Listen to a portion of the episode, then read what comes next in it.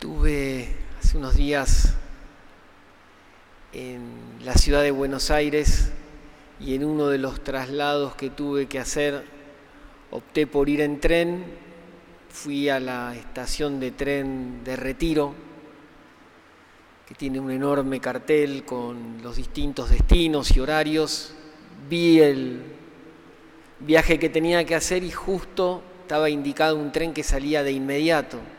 Entonces me pregunté qué hago, salgo corriendo, espero el próximo y bueno, y salí corriendo con un bolso iba para llegar hasta el tren y ya estaba saliendo, pero justo en el último vagón estaban los guardias que tienen las llaves de la apertura y cierre de puerta y viendo que era sacerdote, venía corriendo, tuvieron condescendencia y me esperaron. Me miró como diciendo, la próxima llega más temprano y ahí entré.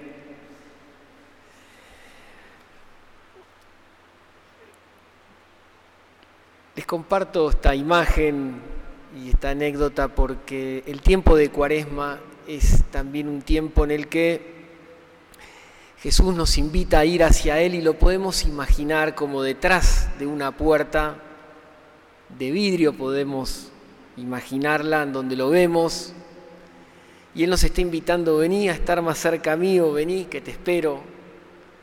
Y el tiempo de cuaresma, estos 40 días hasta la Pascua, son una invitación a poder ir abriendo de a poco esa puerta día a día para definitivamente en la Pascua abrirla y encontrarnos con Jesús ya sin que nada nos divida poderle decir en esos días santos, en el domingo de Pascua, Señor, quiero vivir un 2024 contigo. Por eso en estos días tenemos que ir abriendo distintas cerraduras, distintos candados que no nos permiten abrir plenamente esa puerta detrás de la cual podemos imaginar el encuentro con Jesús.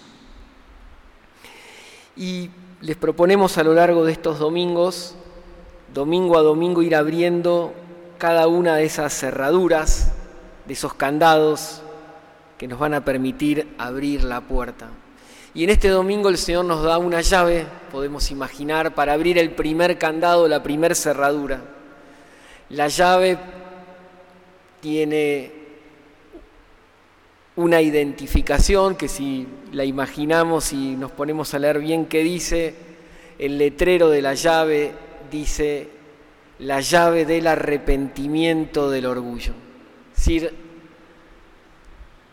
Jesús nos invita a abrir la primera cerradura que consiste en arrepentirnos y en especial del orgullo.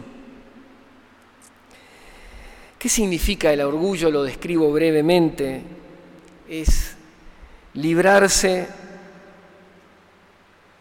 del yo que muchas veces no nos permite encontrarnos con el Señor y con los demás. El arrepentimiento del orgullo nos permite dejar de lado el egoísmo. El orgullo nos juega la mala pisada de ponernos en el centro, de hacernos buscar la atención de los demás permanentemente, de intentar que se haga todo lo que yo digo, de que todos me den la razón, como un actor que se disfraza de distintas maneras para salir a escena. Me cierra las opiniones de los demás, hasta puede llegar al desprecio de lo que de los que piensan distinto, me lleva o me conduce a no escuchar, a aplazar, hasta caer en la burla, en la ironía, en el rencor. Nos lleva poco a poco a perder mucho de lo que la vida nos ofrece, porque lo propio de la persona orgullosa es encerrarse en su propio mundo puede también hacernos caer en decir palabras hirientes que no queremos decir, palabras de desaliento para con el prójimo.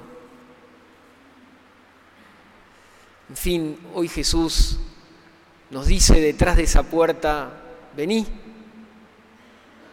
acá conmigo hay paz, acá conmigo hay libertad, liberate del orgullo.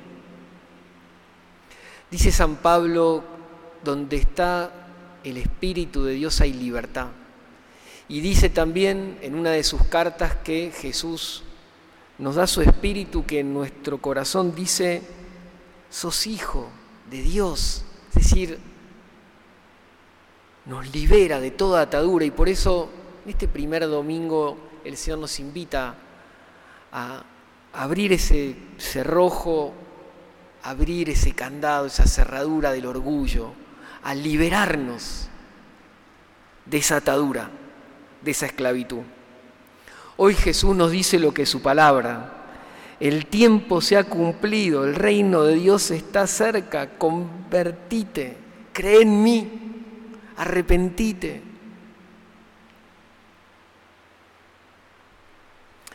Tres palabras que nos pueden ser útiles esta semana para ir abriendo esta cerradura por estos siete días. La primera palabra que nos puede ser útil es la palabra perdón. Es una semana para pedirle perdón al Señor por nuestra soberbia, orgullo. Recordar que el orgullo sobre todo nos hace ser los señores, dejando de lado al Señor, sobre el cual toda rodilla se dobla, que es Jesús pedirle perdón. Señor, perdóname si a veces no te tengo en cuenta, si me olvido de orar, si no te tengo más presente, si no vivo más tu palabra, si caigo en tristeza, en desánimos, si me entrevero pensando en las cosas del mundo, olvidando de que soy tu hijo. Te pido perdón, y también una semana para pedirle perdón a los demás, especialmente a los que viven conmigo, a los de mi familia o a mis amigos o a aquellos con quienes más comparto mi día a día, pedir perdón, disculpame, no te escuché, disculpame, estaba pensando otra cosa, si subí la voz, si dije algo inconveniente. Una semana para liberarnos en el nombre de Jesús del orgullo, pidiendo perdón. La segunda palabra para esta semana es saber decir gracias. Darle gracias al Señor por venir a salvarnos, porque Él es más grande que nosotros, porque no todo tiene la medida de nuestro yo, sino que el que pone la medida de todo es el Señor. Y viene a liberarme, viene a salvarme viene a acompañarme en estos 40 días para poder,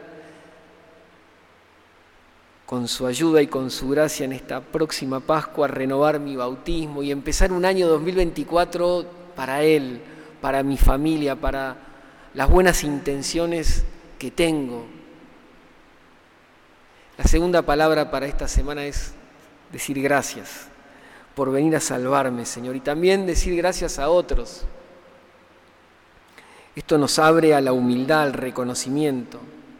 Agradecer también a quienes viven conmigo que seguro tanto me ayudan, que tanto me acompañan, que tanto permiten que vaya por un buen camino. Seguramente hay muchas personas a las que le puedo agradecer también. Y la tercera palabra para vivir esta semana y liberarnos del orgullo y Estar más cerca del Señor es el saber decir, por favor, al Señor, por favor entra en mi vida, por favor Señor, no dejes que caiga en esta tentación. Por favor Señor, quiero acrecentar mi amor por ti, la fe. Por favor Señor, quiero tener un 2024 en el que pueda decir que te conocí más, que serví más, que vivo más el Evangelio, por favor. Y esto también se puede decir a los demás, ya tal vez no esta palabra misma, pero sí puedo pensar en estos días cuáles son las actitudes que muchas veces me echan en cara con justicia, con verdad, con propiedad, mis padres, mi esposo, mi esposa, mis hijos? ¿Cuál es esa actitud que muchas veces, si repaso algún reproche, más se repite? Y de cara al Señor decir, por favor, Señor, en esa actitud te pido que me ayudes a enmendarme. Él nos dice, conviértanse y crean en la buena noticia. Convertirse es reconocer, pero también buscar poner los medios para enmendarme, para transformarme. Esta semana entonces abrimos un poco esa puerta que la cuaresma nos invita a abrir para abrazar a Cristo, para encontrar una libertad mayor, la de los hijos de Dios, la que está en Él. Y esa cerradura para abrir esta semana es la del orgullo, arrepentirnos del orgullo. Y las tres palabras, perdón, gracias, por favor. Termino leyendo este famoso soneto compuesto por Lope de Vega, algunas estrofas Dice, el alma que le habla al Señor, ¿qué tengo yo que mi amistad procuras? ¿Qué interés se te sigue, Jesús mío, que a mi puerta cubierto de rocío pasas las noches del invierno oscuras? Habla de Jesús que está llamando detrás de esa puerta, vení conmigo y pasa frío. ¿Cuántas veces el ángel me decía, alma, asómate ahora a la ventana y verás con cuánto amor llamar porfía? Él nos llama, convertite, convertite, cree en mí. Y termina el soneto diciendo, y cuántas hermosuras soberana, mañana te abriremos, respondía, para lo mismo responder mañana. El alma que le dice, dicho en el lenguaje habitual, suerte en pila. Mañana te voy a abrir y se va aplazando esa oportunidad de dar un paso de conversión.